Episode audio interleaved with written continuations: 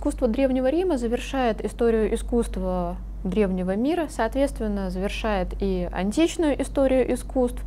И мы можем увидеть, а, как то многое, что было создано римлянами, еще некоторое время и существовало в средневековой художественной практике, а потом вновь а, было возвращено, поднято на высокий щит э, замечательных, высочайших идеалов и в эпоху Возрождения, и в новое время. Римлянам надо отдать должное, что они стали большими новаторами в области архитектуры, придумали множество сложных строительных э, техник, э, создали регулярные города по всей необъятной своей державе. А вот в скульптуре очень часто мы можем услышать обвинения в адрес римлян, что по сравнению с греками ничего такого примечательного, замечательного, нового они не сделали. Но на самом деле это не совсем так. В римском искусстве двумя интереснейшими жанрами являются в области скульптуры это повествовательный рельеф и римский скульптурный портрет. Сейчас в музеях мы привыкли видеть уходящие просто за горизонт головы римских э, императоров, общественных деятелей, поэтов, философов и так далее. Будем честны, это не всегда выглядит интересно и понятно современному зрителю, потому что все эти произведения вырваны из своего исторического контекста и зачастую утратили первоначальный смысл. Каков же он, в этом нам помогают разобраться источники сочинения древних авторов, и мы видим, что существовало огромное типа разных статуарных типов, разных э, портретов, которые, когда видел римлянин, сразу красноречиво говорили ему, что за человек перед ним, за что и почему поставлен памятник. Это он понимал еще прежде, чем видел сопроводительную поясняющую надпись. Вообще спорят об истоках римского скульптурного портрета, который по сравнению с изображениями людей, которые делались в Древнем Египте, в Древней Месопотамии, в Древней Греции, римский скульптурный портрет уникален тем, что он обращает внимание на характер своей модели, на психоэмоциональную характеристику портретируемого. То есть очень важно было для римлян не только передать портретное сходство, индивидуальность человека, но и отобразить все те произошедшие с ним изменения, с его духовным миром, которые оставила сама жизнь. Откуда же идет эта практика? О ней э, ведутся споры, продолжаются исследования, и ученые сходятся на том, что здесь множество влияний. С одной стороны, это италийский мир, где, конечно, большую роль отводят этрусскому искусству, с другой стороны, это и знакомство с греками и с памятниками нынешней Южной Италии, которую в древности еще колонизировали греки, и, конечно, сугубо свое римское видение культа предков и отношение к человеческим деяниям. Из двух э, источников, из сочинений Полибия и Плиния Старшего, довольно подробно нам известно о том, что существовала практика снятия с лица усопшего восковой маски, которая потом хранилась в специальном ящичке, он назывался ларарий, и доставались такие маски по особым поводам. А одним из них э, был повод печальный, это смерть одного из представителей рода.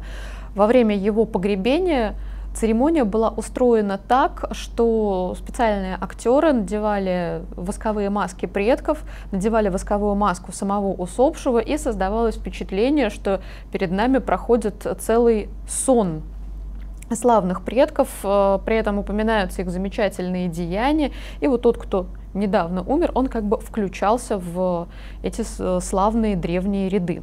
Римляне очень бережно хранили эти маски, и исследователи считают, что они сохранялись э, довольно долго в самом Риме, по крайней мере, вплоть до пожара Нероновского времени, до 64 года уже первого века новой эры. Однако из сочинения того же Плиния мы узнаем, что эта традиция постепенно стала сходить э, на нет. Ну, во-первых, недолговечный воск, а, как сетует Плиний, простой и очень недорогой, э, начинают заменять на роскошные драгоценные материалы, на всевозможные мраморы, позолоченные бронзы и так далее.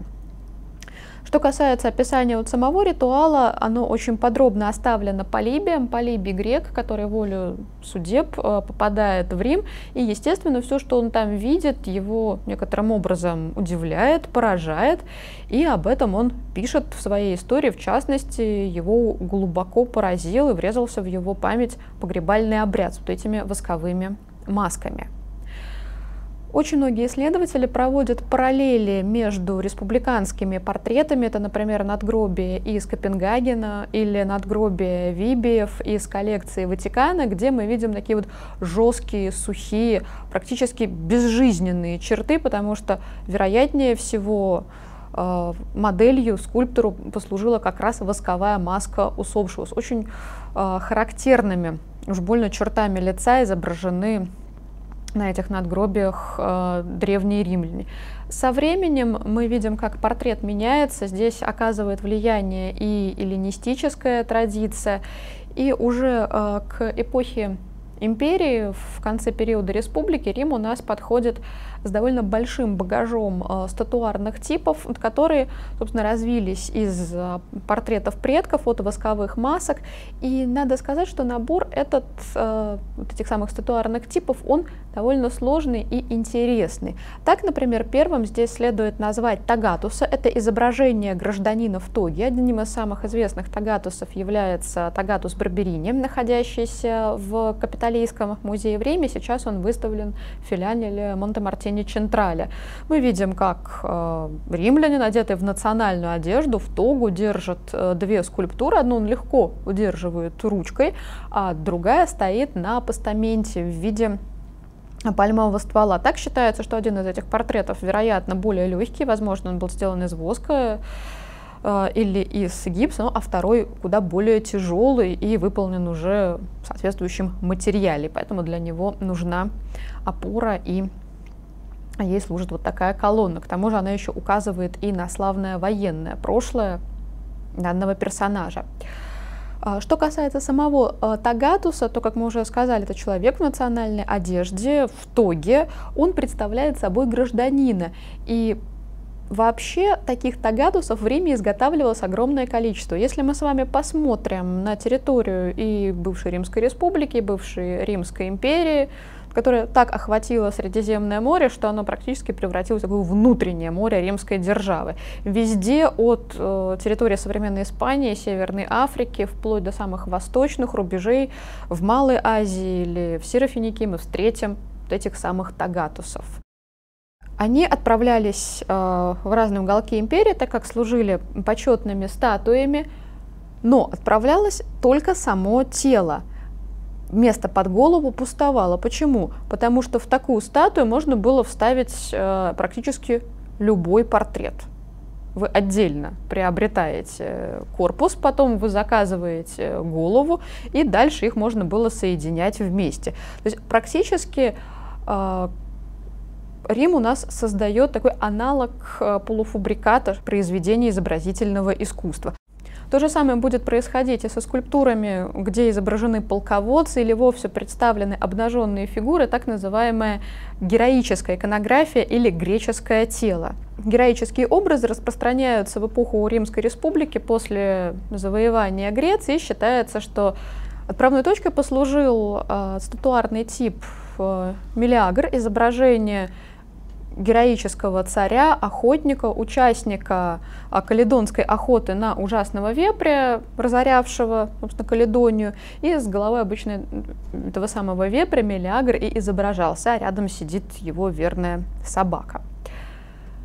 Долгое время считалось, что тагатусы, изображения полководцев э, изготавливались вот так вот массово, голова в них вставлялась отдельно, а в героическом теле портрет уже делался целиком и полностью, потому что очень сложно скрыть на обнаженной фигуре место шва, вот где вставляется голова в плечи. Но недавние находки, например, в Нароне, это небольшое римское военное поселение, такой городок пограничный, сейчас на территории Хорватии, близ границы Боснии и Герцеговины. В древности там была римская провинция Иллирия. Так вот, нашли храм Августа, Августа Колизеум в этой самой Иллирии, раскопали там скульптуры, которые сохранились инситу, то есть на своих местах со своими постаментами. И у нескольких изображений принцев дома Юлиев Клавдиев и всевозможных германиков, британиков, друзов и, и так далее, головы отличнейшим образом вставлялись вот в эти самые героические тела. А кое-где их прикрывали, чтобы шов был не так очевиден плащом, наброшенным на плечи э, скульптуры. Существовал также отдельный тип и э, конных скульптур. Здесь, конечно, самая известная – это конная статуя Марка Аврелия, бронзовая большая статуя, чудом пережившая средние века. Дело в том, что когда-то изображения императоров на квадригах, э, то есть на колесницах, запряженных четверками коней в окружении воинов, украшали триумфальные арки, но в средние века их всех взяли и переплавили на что-то более полезное, как тогда считали. Уцелел только Марк Аврелий, и то по нелепой случайности его по ошибке приняли вовсе не за язычника Марка Аврелия, а за равноапостольного императора Константина и пощадили, поэтому переплавлять не стали. Впоследствии, когда начался интерес к древности, стала развиваться и археология, и искусствознание, было найдено уже не сказать множество, но было найдено несколько образцов конных статуй, и мы можем на них смотреть, э, сравнивать с Марком Аврелием, смотреть на изображения на монетах тех не сохранившихся монументов, что украшали когда-то Рим и города провинции периферии, и увидим, что все они абсолютно одинаковые. Поза лошади, поза всадника, и опять-таки менялись только головы. Головы были портретными, все остальное же довольно однотипно. Существовало также и несколько типов э, женских портретных изображений. Как правило, это стоящие или сидящие фигуры, но в основном исследователи связывают их э, с погребальным культом, за редким исключением практики установки почетных статуй женщинам в городах периферии или в провинции. В самом же Риме, как принято считать, э, почетных женских изображений мы с вами не знаем. А вот уже сразу за стенами Рима, пожалуйста, были найдены и фрагменты таких скульптур, и соответствующие надписи. Римская скульптура, которая, в принципе, все средневековье в том или ином виде, часто поврежденная э, или найдена и, найденная и повреждаемая, находилась э, в Италии на виду, оказала влияние на искусство эпохи Возрождения.